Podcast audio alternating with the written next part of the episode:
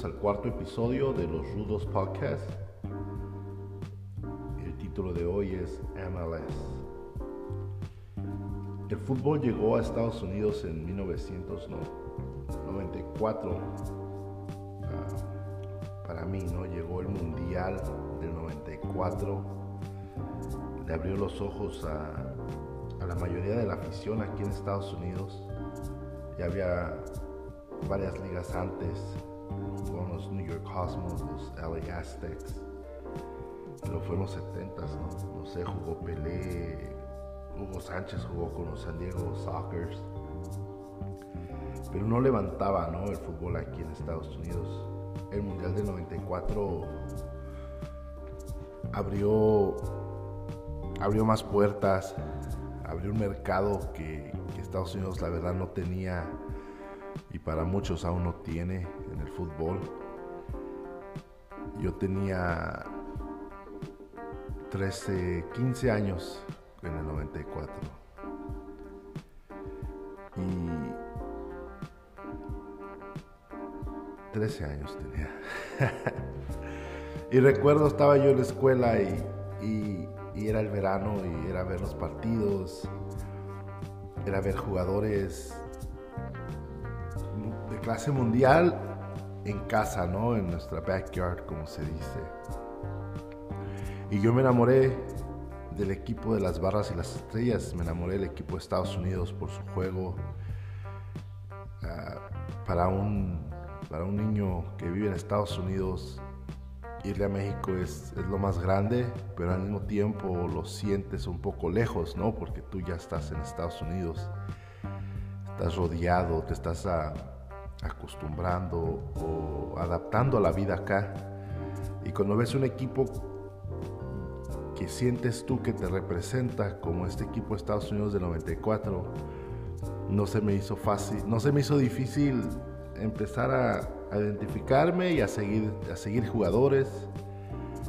Eh, Estados Unidos siempre ha estado compuesto con, con jugadores de, de diferentes naciones, por así decirlo, pero todos siendo norteamericanos, no americanos como se dice acá.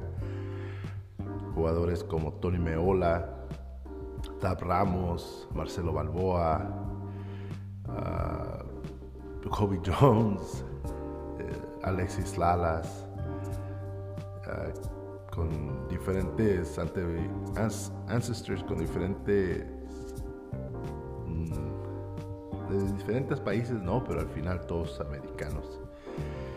Y me acuerdo que de ese mundial, ¿no? Estados Unidos le fue muy bien, le jugó al tú por tú a Brasil.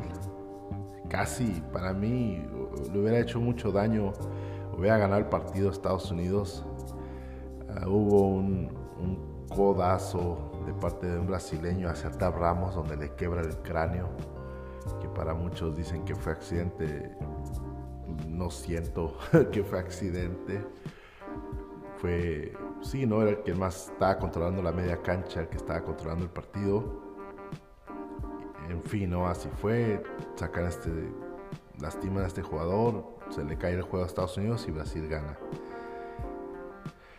Eh, dos años después, en el 96, yo creo ya con muchas pláticas, ¿no? Y con mucha planeación, logística, se comienza esta primera temporada de la Major League Soccer le dan un equipo a Los Ángeles, el LA Galaxy, y su casa es el Rose Bowl, ¿no? Este inmueble grandísimo con tanto pasado futbolístico, este, en deportes, ¿no? Ahí juegan los Trojans de USC, uh, no sé, una, un, estadio impecable, ¿no? Con varias veredas, ¿no? De poder llegar desde el norte, del sur, del, del, del oeste. Así que ahí empieza a jugar el LA Galaxy. Y, y, empieza la temporada. Y yo recuerdo que yo le empecé a decir a mi papá, ¿no? De que yo quiero ir a ver al Galaxy, yo quiero presenciar este fútbol profesional que no, que no había antes, que no había antes. Yo empecé a jugar fútbol a esa edad, ¿no? Como en los 13, 14 años.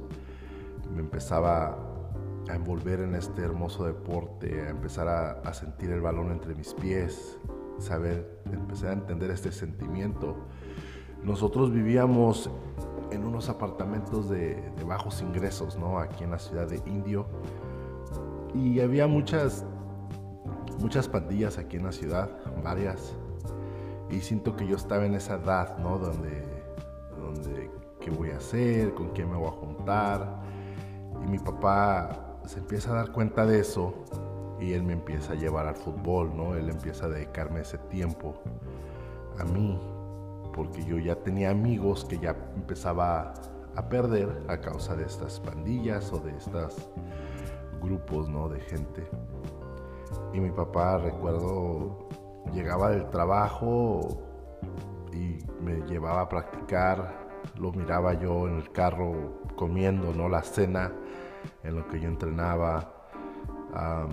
me dedicó mucho tiempo. Mi papá, siento que, que, salvó, por así decirlo, mi vida en ese momento, porque sí había muchas pandillas y sí era muy fácil juntarte con alguien.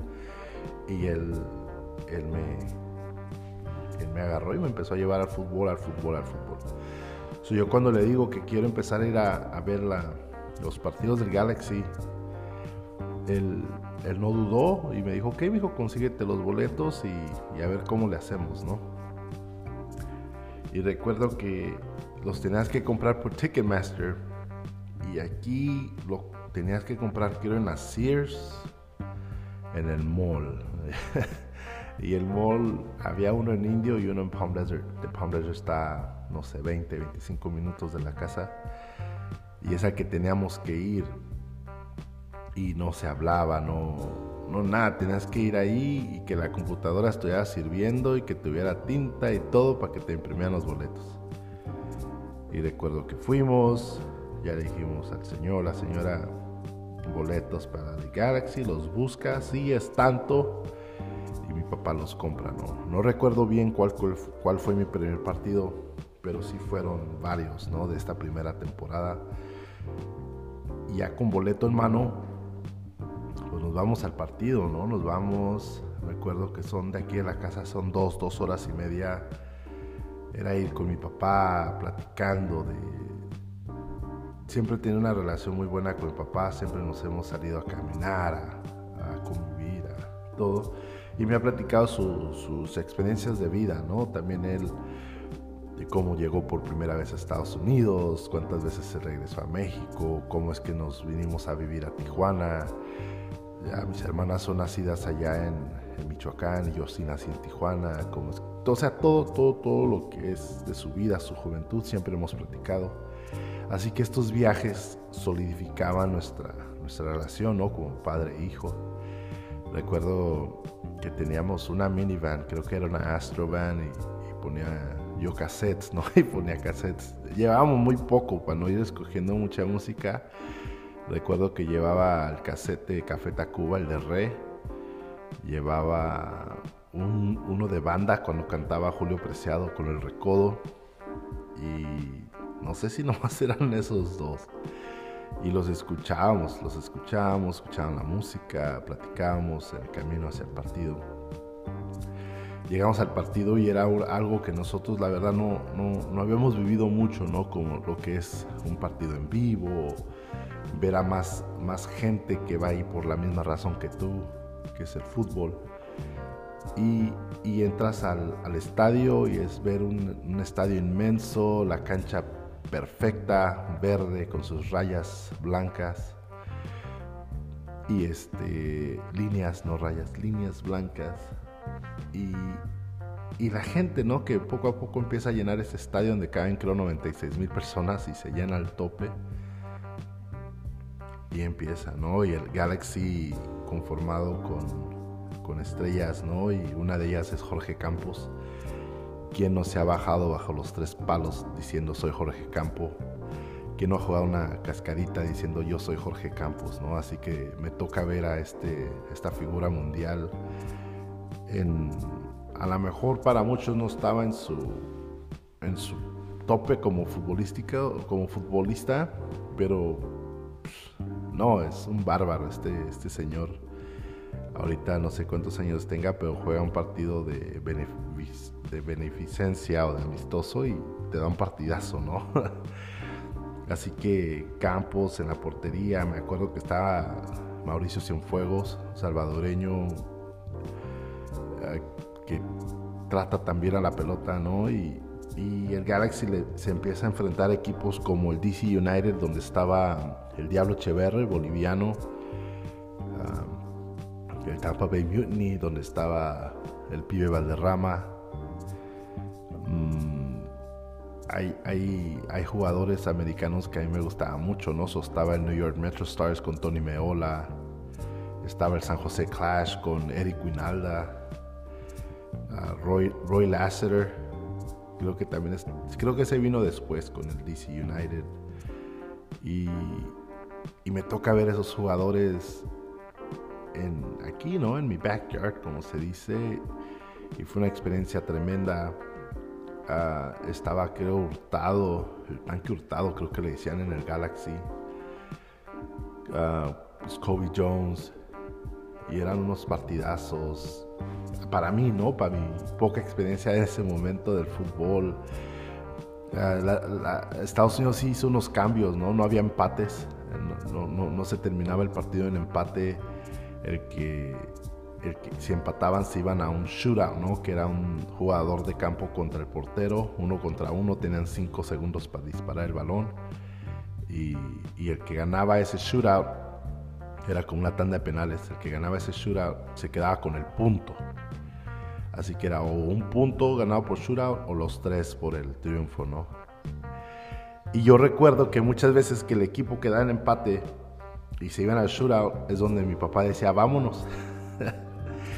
Decía, vámonos.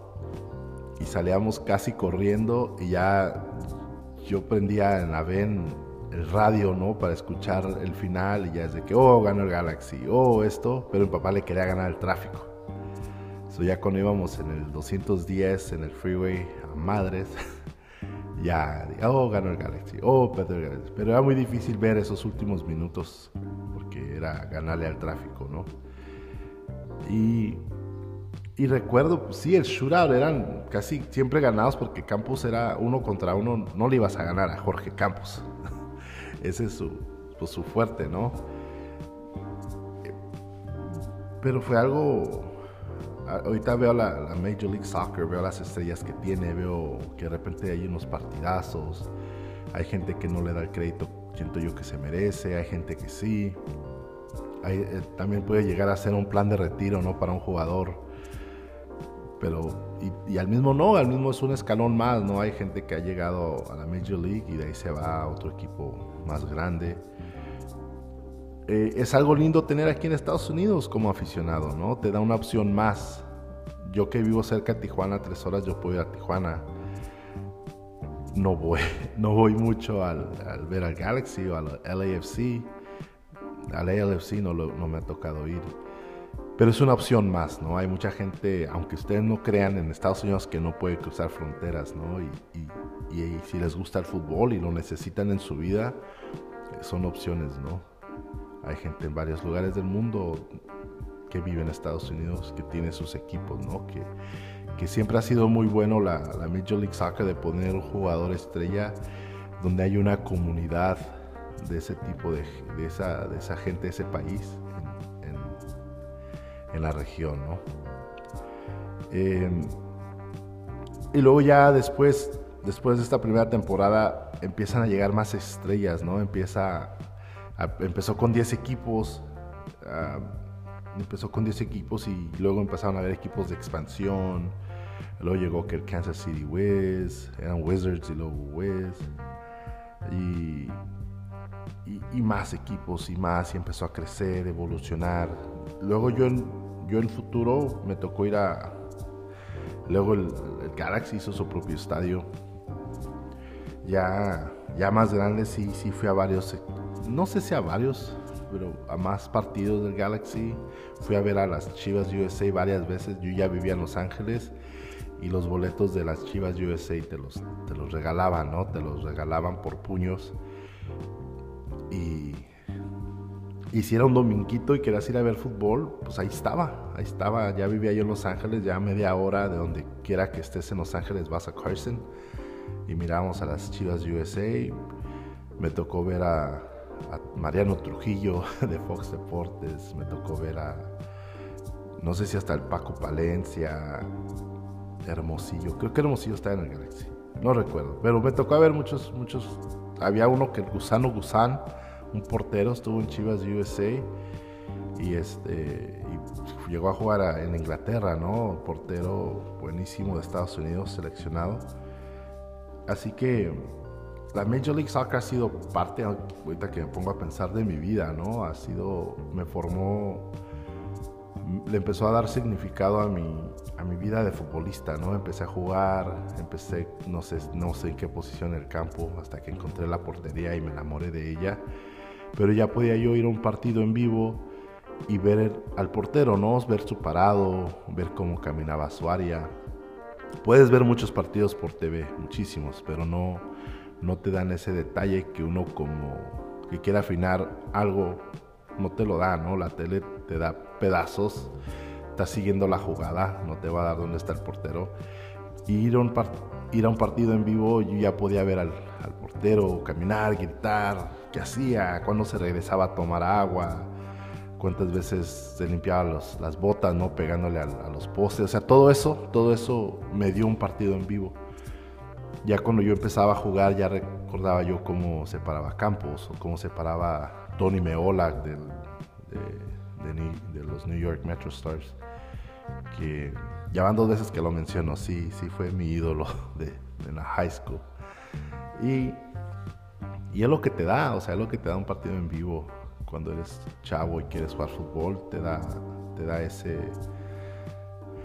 ese sueño, ¿no? De tal vez decir un día yo voy a jugar en un estadio grande o voy a estar en un equipo más grande del que estoy ahora o voy a ver cómo se juega mi posición, ¿verdad? Porque hay muchos entrenadores que nomás pues, son apasionados, pero no necesariamente te están enseñando cómo jugar una posición, sino nomás cómo jugar al fútbol. Así que esa fue mi, experiencia de, la Major League Soccer cuando recién empezó. No me hice, no, me alcancé a ser aficionado del Galaxy, aparte de que los fui a ver varias veces. No, yo, yo creo que yo fui más apasionado del fútbol en sí, de ir a ver varias estrellas, de ir a ver varios equipos, que ir nomás ir a ver a Galaxy, ¿no? Siento que se va a Campos creo que hasta el matador Hernández, ¿no? No, no sé si me tocó verlo a él. En fin, yo más aficionado del fútbol que del Galaxy, que de la Major League, ¿no? Pero fue un, es un gran paso tener una liga aquí en, en el país donde vivo. Estoy contento de, poder ser parte de esa primera temporada. Mi papá y yo pusimos nuestro granito de arena de estar ahí, de que, siguiera de que no quedara en, una, temporada ya, ¿no? Y, me, y no sé, y estoy contento, por eso quise compartir esta historia, ¿no? Esta historia de, nuestras idas, de, de, lo que sentía yo de estar ahí adentro. Y, y ahí está, muchas gracias. Gracias si estuvo el episodio de hoy un poquito más para allá y para acá, es porque porque así lo siento, así lo vivo y así se los quiero platicar. Gracias a todos por escuchar, por apoyar y se viene el quinto episodio en, una semana. Y, y nada, abrazo de gol a todos.